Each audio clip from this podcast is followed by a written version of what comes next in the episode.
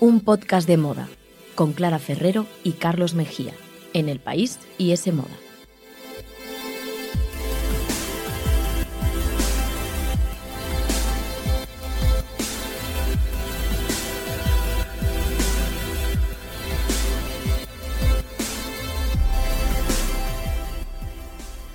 Hola, ¿qué tal? Bienvenidos a un podcast de moda. El podcast que escuchas mientras haces cosas importantes o no, tú sabrás, aquí te queremos igual. Nos podéis escuchar, ya lo sabéis, en iTunes, Google Podcast, la web de ese moda y también en los podcasts del país. Y debéis seguirnos, comentarnos, preguntarnos y dar todos los me gusta que podáis en Instagram, arroba un podcast de moda, y en Twitter también, arroba un podcast de moda.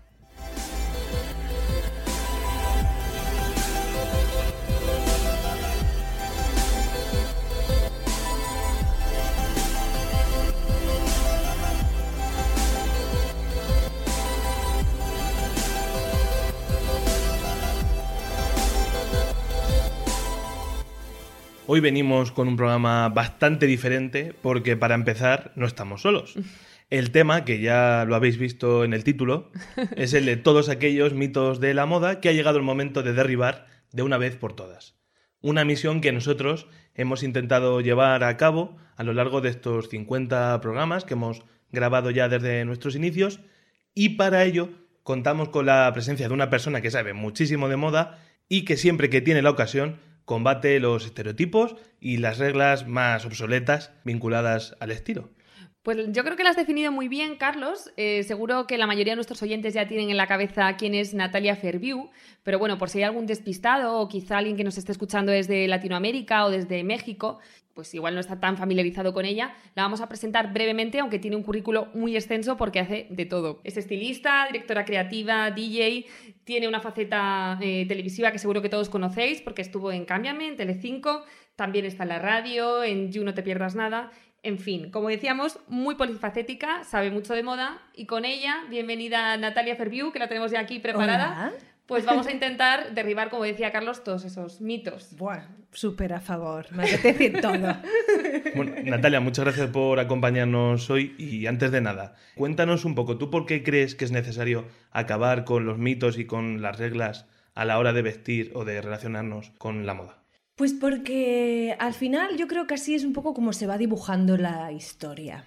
Al final... Eh, la gente que intenta cambiar cosas, eh, bueno, pues es la que consigue eh, que pasen pues, los grandes cambios, las revoluciones y pues la moda, al ser un reflejo de la sociedad, pues también tiene que ser así. De hecho, así ha sido. En los años 20 las flappers, que no me pueden gustar más, pues se osaron a llevar esas faldas plisadas, a fumar cuando las mujeres no podían fumar, hacer cosas que culturalmente eh, se asociaban a los hombres y, rompieron, ¿no?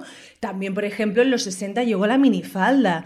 Entonces, yo creo que siempre la moda tiene este, no sé, este poder de, cambiar cosas que muchas veces a mí me da rabia cuando lo ven como algo superficial, pero no, es que la moda tiene un poder transformador.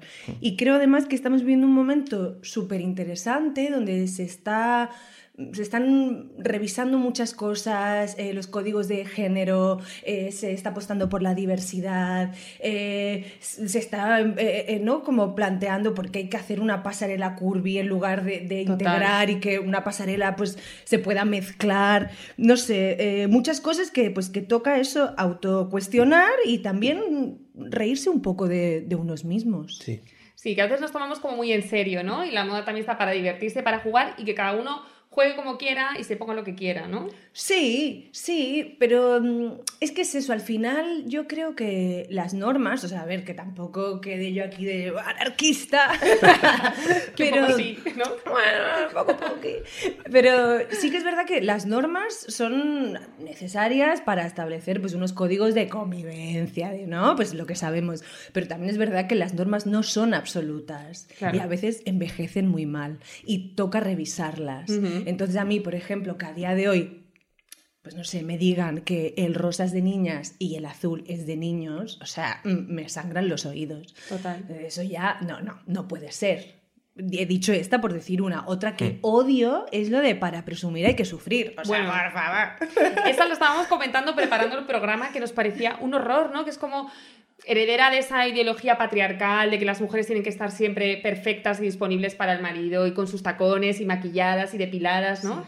Que eso Bueno, ya tal vez tiene menos sentido. No sé si te acuerdas que lo comentamos en el anterior programa a raíz del desmayo que sufrió El Fanning en, en Cannes, en una, en una de las galas. Sí, una en una cena. Mm. que tenía el vestido tan ajustado, estuvo allí la actriz de miembro del jurado del festival y sufrió un desmayo de lo, de lo ajustado que estaba el vestido. Digo, qué necesidad Pobrecita, Es que no, Angélico. es que no, de, que, no. de llegar a ese punto. Pero es que yo reconozco que es algo que incluso se lo escuché a mi madre cuando era niña. Sí, yo también. Cuando mi madre, vamos, es, eh, no sé, una tía súper abierta de mente, pero es que lo llevamos ahí en vena y, y, Bueno, porque son cosas que se van repitiendo, frases que... Pero como que nadie se ha parado... Bueno, por suerte sí hay gente que se ha parado a pensarlo, pero hay veces que lo reproducimos y como, Sí. a ver, ¿qué estoy diciendo? ¿Por qué lo estoy diciendo? Total. Incluso se lo decimos a veces a nuestras amigas, ¿no? Que a lo mejor pues una se queja porque lleva un tacón de fiesta que le está doliendo y le dices, bueno, para presumir hay que sufrir. Y luego dices, ¿pero por qué? Fatal, ¿No? fatal. No se puede salir de fiesta con un zapato plano y estar igualmente estupenda, ¿no? Pues eso es una de las cosas que, que tenemos que romper. Totalmente. ¿Qué más cosas tienes en mente? Uf, pues mira, a mí, por ejemplo, lo de rosa y rojo pata en el ojo, Sí. o sea, es que no me puede gustar más esa combinación de colores. A mí también. O lo del que el azul marino no pega con el negro. Otra cosa que me decía mucho mi madre, que decía, pero ¿por qué, señora? O sea, es que me encanta. Y recuerdo un día eso que me vestí como yo sola, era aún pequeña, y fue como, ¿no? De estas primeras veces que empiezas a hacerte tú tus looks, ya no Sí. te viste mamá.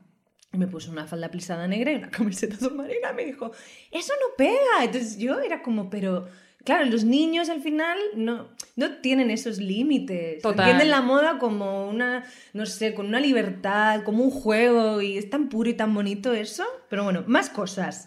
A ver qué tengo por aquí, que me, me traje apuntadas porque bueno, tengo una lista infinita de cosas que no bien, puedo soportar. Bien, tú, tú dale. La gente viene bien preparada a este Sí, podcast. sí. Sí, eh, bueno, lo del que no al chándal con tacón. Bueno, yo qué sé, pues igual a mí tampoco es lo que más me encanta del mundo, pero al final es algo que pensé que jamás me pondría y me lo he puesto. Te has atrevido. Sí, ¿por qué no? Es que, ay, yo qué sé, hay que, hay que probar. Y luego Sí. es que no te tiene por qué gustar, pero que no te gusta a ti no significa que no se lo pueda poner nadie. Claro, y además que al final es un look que te pones un día, quiero decir, no es una cosa como una decisión trascendental que afecte el resto de tu vida, ¿no? Que a veces nos Total. lo tomamos como, "Uah, bueno, pues un día te lo pones y si luego no te gusta, pues no te lo pones Claro. más y ya está. Es probar. Más cosas también que he escuchado. Lo de que las rubias no pueden ir de amarillo y las pelirrojas de rojo. Pero qué chavada es esta. O- O sea, me parece muy fuerte que tu color de pelo condicione la paleta de color con la que puedes vestir. Total, y el color de piel Sí, también. también ocurre, ¿no? Con la gente de color de piel más pálido. Que aquí, bueno, estamos Aquí tres los que no tres somos presentes. Eso, Vale. somos el el amarillo vivo ejemplo. dicen que tampoco es conveniente. Total, eh, ¿cuántas veces nos han dicho, no sé si a vosotros os ha pasado, a mí sí, desde luego, eh, esto de no, no te pongas amarilla hasta que seas un poco más morena? O, ¿cómo que más morena? Nunca voy a estar morena. O sea, entonces, Ya. ¿qué hago? No me puedo poner nunca amarillo. Ya, ya, es que es ridículo. Y a mí, por ejemplo, que me chifla el blanco. El blanco y, igual. Y estoy un poco niña de la curva, lo sé. No pasa nada, es que me encanta. Bah, bah, bah. En fin, más cosas que tengo aquí apuntadas. Bueno, antes hablaba del chándal con tacón, pero también está la versión de traje con deportivas, que a mí me chifla. Pero hay gente que ni lo contempla, que es como, no, no, si voy de traje, tengo que llevar zapato, ¿no? Como una cosa muy estricta de si voy formal, no puedo mezclarlo con accesorios que sean como más casual. Pues Y mira, a mí ese híbrido me Na- fascina. Natalia, ahora que comentas eso, te lo voy a llevar también un poco al lado de la moda más masculina. A mí me pasa eso con las sandalias, mezclar las sandalias con los trajes en verano. Sí, es verdad que eso es Parece una que en la oficina, que... todavía no nos hemos atrevido, que un hombre no puede llevar sandalias al, al lugar de trabajo. Ya. Y yo creo que tampoco hay que, por qué estar en 2019 cociéndote el pie, ¿no? Totalmente. Hay sandalias muy monas y que se pueden combinar perfectamente con... Y las pasarelas se ve. Yo recuerdo Marc Jacobs hace un par de años o tres, bueno, muchas marcas que lo han subido a la pasarela, ¿no? El traje como de oficina, formal y tal, con una sandalia, por supuesto, bonita y adecuada, no una flip-flop así. Pero luego la gente no se atreve, porque todavía tenemos también ahí esa barrera, ¿no? Sí, esos códigos que, bueno, pues no sé, es como lo de mm, la estacionalidad. Yo creo que eso hay que superarlo ya. O sea, que hay que mezclar y las cosas ya no son de invierno o de, bueno, sobre todo por el ritmo que va la industria de la moda, que ya ha roto con todo, ya no no hay temporadas. Temporadas, claro, pues entonces eso ya es un sinsentido, pero incluso al día a día. O sea, a mí me chifla mezclar looks como de batalla, que los llamo yo camiseta vaqueros, con accesorios que son más de la noche para subirlos un poquito. O sea, eso es de separar look de día, look de noche. Yo qué Claro, sé, si se puede salir en vaqueros ya y deportivas. Total. Y, y lo que decía Coco Chanel de antes de salir, mírate al espejo y quítate un accesorio, Ya, bueno, ¿eso qué pensamos? es que yo qué sé, yo Que hace mucho tiempo yo de Coco Chanel igual. No, no puedo entender, puedo entender su intención. Y yo es verdad que hay, hay veces que tiro por el menos es más, pero luego hay días que digo, ¿qué coño? ¿Se puede decir tacos? Sí. Sí, sí.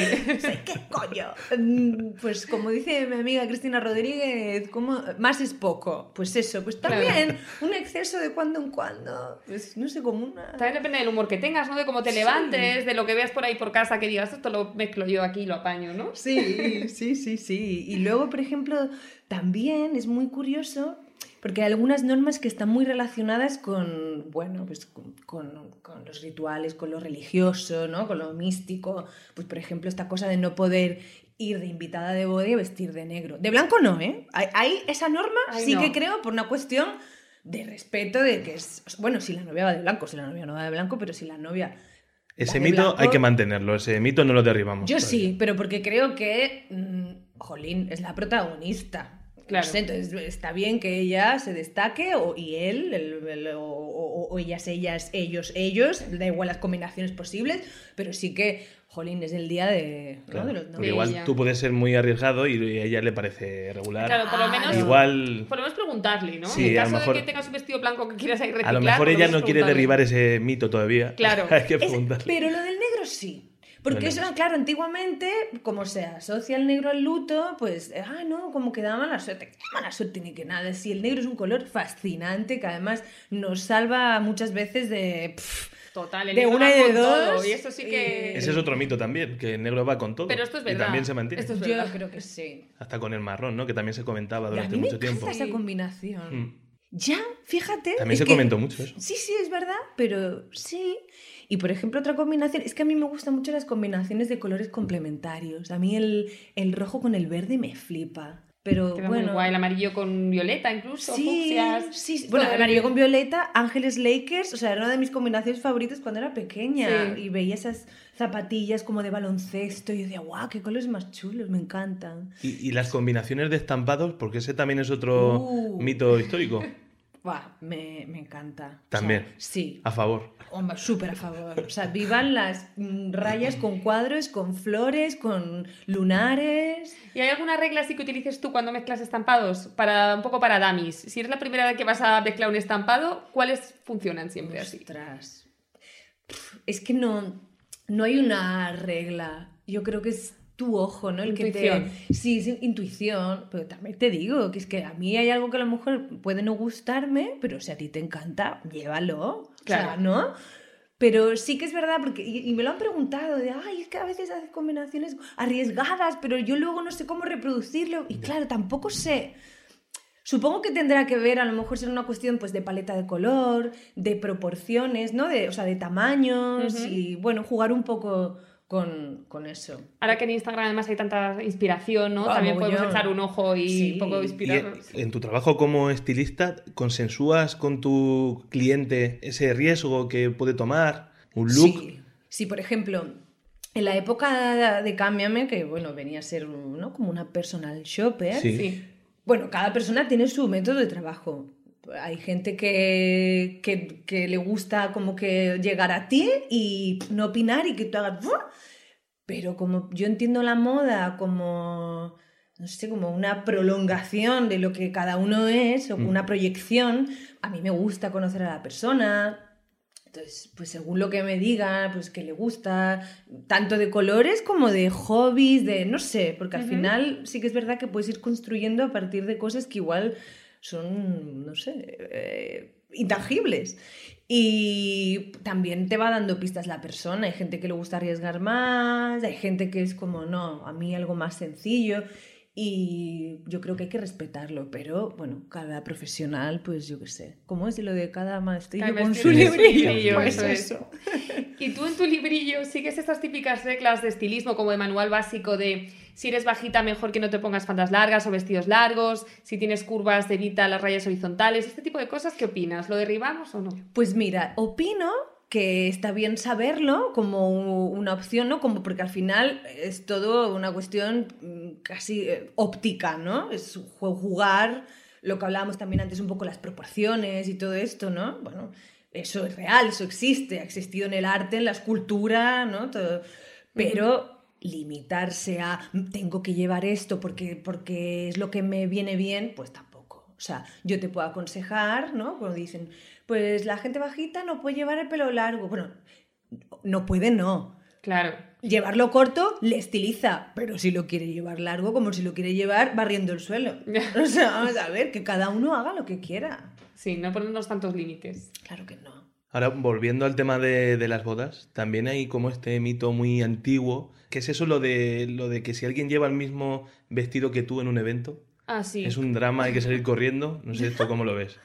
No, a mí me da risa. A mí, me pasó una vez, de hecho, y me hacía mucha gracia. Y me hacía más gracia que la otra persona estaba muy agobiada. Pero yo, yo no sé, está bien. Es que además hoy en día, que, bueno, muchas veces Esto en las bodas de pueblo y demás, ojito, ¿eh? que puede ser auténtico drama familiar. Sí, ¿eh? en las bodas de pueblo puede ser un drama, pero... Yo no, tío, yo iría con esa persona, me haría su, su mejor amiga y estaría toda la noche... Haciéndote fotos. Bailando, como haciendo el espejo, ¿sabes? No sé, potenciando. Yo creo que hay que hacer de los inconvenientes una ventaja siempre, darle la vuelta. Total.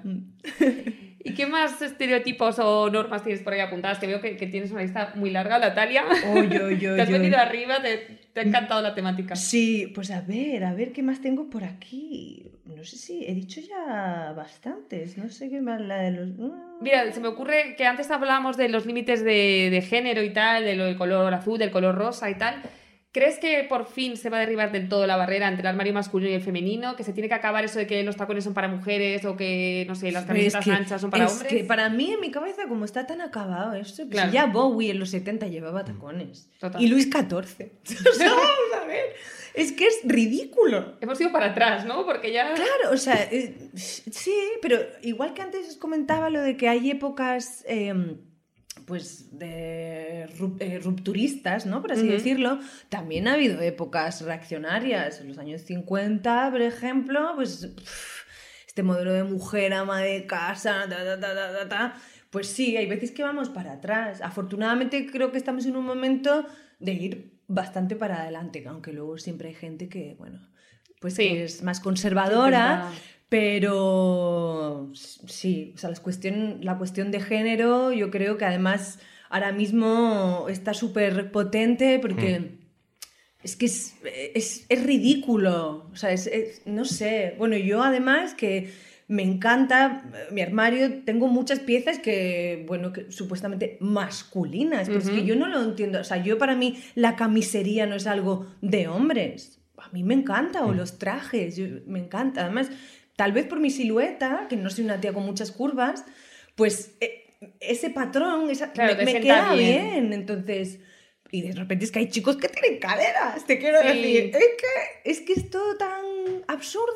Sí, nos empeñamos en mantenerlos y muchas veces... Y a veces encuentras también tesoros en la sección de hombre directamente. O sea, ya no como cosas de inspiración, sino realmente de hombre, ¿no? Es que como yo no creo que haya cosas de hombres, yo acabaría con los departamentos estos. Son absurdos. O sea, para mí es que es, un, es segregación. Es que no, yo no lo entiendo. O sea, no lo entiendo. Porque además, a mí me da igual que soy una tía ya hecha y derecha, pero yo qué sé, estas cosas de...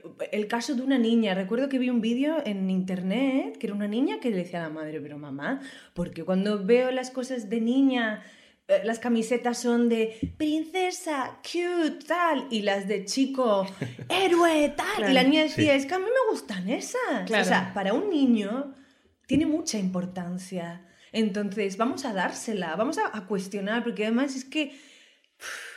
¿Cuesta tan poco? Vamos a acabar con los departamentos de hombre y mujer. sí. antes de, acabar ya con ese, esa división, que estamos los tres de acuerdo, no sé si se te ocurre también algún otro mito Mm, relacionado con la moda masculina del que los hombres tengamos ya que renegar, del que tengamos que pasar olímpicamente. Hombre, a mí, por ejemplo, los hombres con falda me fascinan. O sea, el momento Escocia. Total. Pero bueno, qué cosa más bonita. A mí me resulta ultra sexy. Ya, cada uno, igual que ver a chicos maquillados, pues no sé, a mí Cada me hace gracia. más, ¿no? Las alfombras rojas. Mira, yo que en- pensaba como mito lo de las camisas eh, de manga corta, pero sí, lo de la falda también. Es más, eh, lo, lo de Natalia es más arriesgado. Tú Sí. estabas simplemente con qué, qué Sí, quieres bueno, llevar, a manga poco. corta. Porque te parece muy loco llevar manga No, corta. que siempre se ha dicho también como que no era lo más cool, que eran un poco. Sí, bueno, ha habido un poco rancio, como de más llevar manga larga en lugar de mangártela, ¿no? Ya. Otra, Pero cada vez, no pero sé, cada sí, vez pero hay bueno. diseño más. Ya, es que eh, sí, sí que es verdad que, por ejemplo, como el un poco tema de dominguero, ¿no? A mí me encanta. O sea, me encanta un dominguero. me Sí, sí, me, me encanta. Entiendo por dónde van los tiros. Pero, por ejemplo, yo creo que para lo que es, por ejemplo, el tacón a la mujer, que ojo, me encanta, ¿eh? Que no quiere Ujú. decir, lo, que- lo que no me encanta es llevarlo cuando no me apetece, o sea, como Claro. por obligación. Ya. No. Pero creo que para los hombres ha sido, que ya no tanto, la corbata. Que yo luego lo pienso y lo analizo y no hay cosa más parecida a una horca que una corbata. Sí. ¿No? Más cuando en las bodas se la ponen así ya como colgada, ¿no? Que se colgan de ella un poco. Sí, pero sí que es verdad que a la, a la mujer como que se le ha exigido que esté dispuesta, sexy, ¿no? Siempre el hombre ah, siempre tenía que estar como, ¿no? Ahí con su chaqueta, con, pasando calor, que es como, pero ¿por qué, no? Le-. O sea que las bodas este verano podemos pasar de la corbata también, ¿no? Ay, sí. Si es que además yo creo que ya está más que demostrado que se puede ir impecable Mm. eh, con, por ejemplo, uno, con una camisa y un pantalón. Yo siempre utilizo el ejemplo de, bueno, de, de Pedro Sánchez porque creo que, que Sí. es una fórmula que él utiliza mucho y le Sí. queda muy bien. Y luego hay gente que se impone llevar corbata para parecer más serio, o un traje que es tres tallas más grande que la suya y, y, y no, tío. es es que- contraproducente al final. no, claro, ya. Es que, es que en las bodas lo ves. Que Sí. dices, la gente que se ha comprado un traje ahí pasándolo mal y. Que no va con ellos, ¿no? No, ¿para qué? ¿Para qué? Y antes de terminar, bueno, ya hemos dicho uno de ellos, pero así, no sé si tenéis alguna idea de algún mito de eso, como el negro que pega con todo, que todavía estamos con él. O sea, alguna regla Alguna regla que, que queramos que, que que siga queramos mantener. manteniéndose. Que queramos mantener. Uy. Es que hemos destrozado todo aquí en un momento y ahora a ver qué Es que yo vine sobrevive. dispuesta aquí a. yo la única que. La que quería mantener era lo de dejarle el protagonismo a, A la los novia. novios Ah, y que vale. lo del blanco. sí, sí. Mantener. Mira, eh, ¿qué opinas? Mm, Esta no es para mantenerla, yo creo, pero la tengo por aquí apuntada y también la quiero comentar. Eh, la típica frase de es mejor insinuar que enseñar. O sea, urticaria. Ay, por favor. Es que eso. Es no. que esta también es muy heavy, es como un poco lo de para presumir hay que sufrir, es un poco igual, ¿no? Ya, eso es fatal. O sea, pero fatal. Como mujer me ofende. Porque que venga alguien, probablemente un señor, a decirme cómo me tengo que vestir. O sea, es que, mm, señor, si quiero enseñarlo todo, lo enseñaré todo. Y si quiero, yo qué sé. Si es quieres que- tapada, pues iré tapada, ¿no? Dios, Claro. es que a mí eso justo que está ahí como... mm, Me parece de los peores micromachismos o de las cosas más rancias, porque probablemente el que lo diga cree que no es mm, tan ofensivo, ¿no? Porque no es no te estoy diciendo que vayas tapada, que a él le- yo casi prefiero que me digan mm, vete, no sé, es, es que eso, oh, no, Horror. no puedo, no puedo. Este lo rompemos también. Entonces yo creo que solo sobrevive, en conclusión, ese, el de ir de blanco a las bodas, ese de momento no. Ya, hombre, si quieres quedamos otros días os- y, y con tiempo pienso en positivo y, y, eh, porque claro, yo hoy venía hoy, pues eso. Claro. ah, vamos, No, no, ah. era el No, no, le, espíritu. hemos, le hemos dado un buen repaso. Es el creo. espíritu, sin duda, sí, sí, que, sí. claro, ahora tengo que hacerme ahí un replanteamiento brutal de cosas que mantener. Lo de los básicos, por ejemplo, que siempre se dice que hay que tener Sí, un, pues buen, mira. un buen armario de básicos. Sí, yo... Sí. Dicen antes de los 30, ¿no? Más o menos. Bueno, siempre dicen como que sí, antes de los 30 tienes que tener no sé cuántos básicos, ¿no? O antes de los 40, o sea, hay como límites de edad. Ah, lo de la edad. Bueno, típica- típico tema de revista de moda, ¿no? De antes de los 30 tienes que tener. Estamos a favor de- de los básicos en el armario, ¿no? Sí, yo estoy a favor, pero también te digo, hay gente que le encanta ir súper producida Ya. Y esa es su zona de confort. Y para ellos no, o ellas no es incómodo. Entonces yo, por ejemplo, ¿no? ¿Por qué voy a imponerle a alguien que tiene que ir en vaquero y en camiseta si se siente más a gusto hecho un circo? ¿No? Entonces, pues tampoco te la compro. Lo bueno es que así tenemos otro programa para intentar convencerte. Ya. Con otra propuesta sí, nueva. Es que estoy ahí como pensando. Y porque luego digo, bueno, siempre te aconsejan pues el animal print, como que siempre está de moda. Sí, Ya pues que habrá gente que no. muere, A mí me claro. chifla, hay gente que no. O, hombre, prendas negras, pues también, pero es que hay gente que no le gusta el negro. ¿A Agatha Ruiz de la Prada la vamos a vestir de negro? Claro, Es que, es que es ir contra naturaleza. Nada, no se puede. funciona. No se puede. Ya está. Pero bueno, me voy a quedar ahí. Dale una vuelta. Sí, sí, le voy a dar una Además que yo vuelta. creo que, eh, no sé si tú tienes esa percepción, pero la gente como que cada vez se interesa más por la moda. No sé si tú, por- con tu paso también por la televisión, por la radio, Sí. etcétera, lo notas. Sí, sí, yo creo que también son modas, valga la redundancia, también ha pasado, ¿no? Con el mundo de la cocina, que es como, ¡oh! Sí, también ha habido un boom. Pero bueno, es que la moda es fascinante, la cocina también, ¿eh? Pero, Pero la moda más. A ver, es que piensa que la moda es algo que hacemos todo. O sea, todos, todos los días eh, nos despertamos. Por eso también es, a, a veces ponen mu- muchas veces en cuestión tu trabajo, ¿no? Porque yo a un médico no le voy a decir cómo tiene que operar. Claro. Pero sí muchas veces pueden decirme el estilismo así, el estilismo así, porque todo el mundo cree... Bueno, es verdad que todo el mundo tiene una opinión, No, pero nos- bueno... Nosotros como periodistas bien te lo podemos decir que, ¿Qué pasa eso? que pasa ¿no? mucho. Sí. Pero bueno, eh, sí que es verdad que hay un interés y mm, yo lo que noto también mucho es que, claro, antes al final un poco la clase alta es la que, bueno, pues eh, indicaba un poco como ese código de vestir y al final los de abajo intentaban mirarse en ese espejo y bueno, se frustraban porque al final pues no tienen acceso a según qué cosas. Claro. Luego, ¿qué pasa? Que de repente se ponen de, de moda todo el tema de mm, los logotipos, las falsificaciones. Sí. Y claro, ahí se, se disparata todo, porque al final es que muchas veces ni los mismos diseñadores saben si algo es original o es copia. Total. Entonces, eso, eso, ese terreno a mí me interesa muchísimo también. El caso es que hoy en día yo lo que noto es que la clase alta se está fijando en los barrios. O sea, ahora mismo los pijos van en chándal. Sí. Sí. Y es, es muy bonito. Sí, artistas como Rosalía, ¿no? Porque se se inspiran estaban- en la calle, Claro. las uñas eh, Sí, sí. un poco asociadas a la gel, comunidad sí. latinoamericana, etcétera. Lo que decías de los logos, por ejemplo, en Coachella apareció con un chándal que en realidad estaba hecho, hecho con una toalla de Louis. Vuitton, ¿no? Sí, poco- sí. Pero eso es lo que a mí me interesa de la moda. Que las cosas, pues eso, que todo se dé la vuelta. Y a lo mejor, pues, no sé, a- hombre, yo creo que por desgracia siguen existiendo las clases y nos queda mucho que hacer. Y...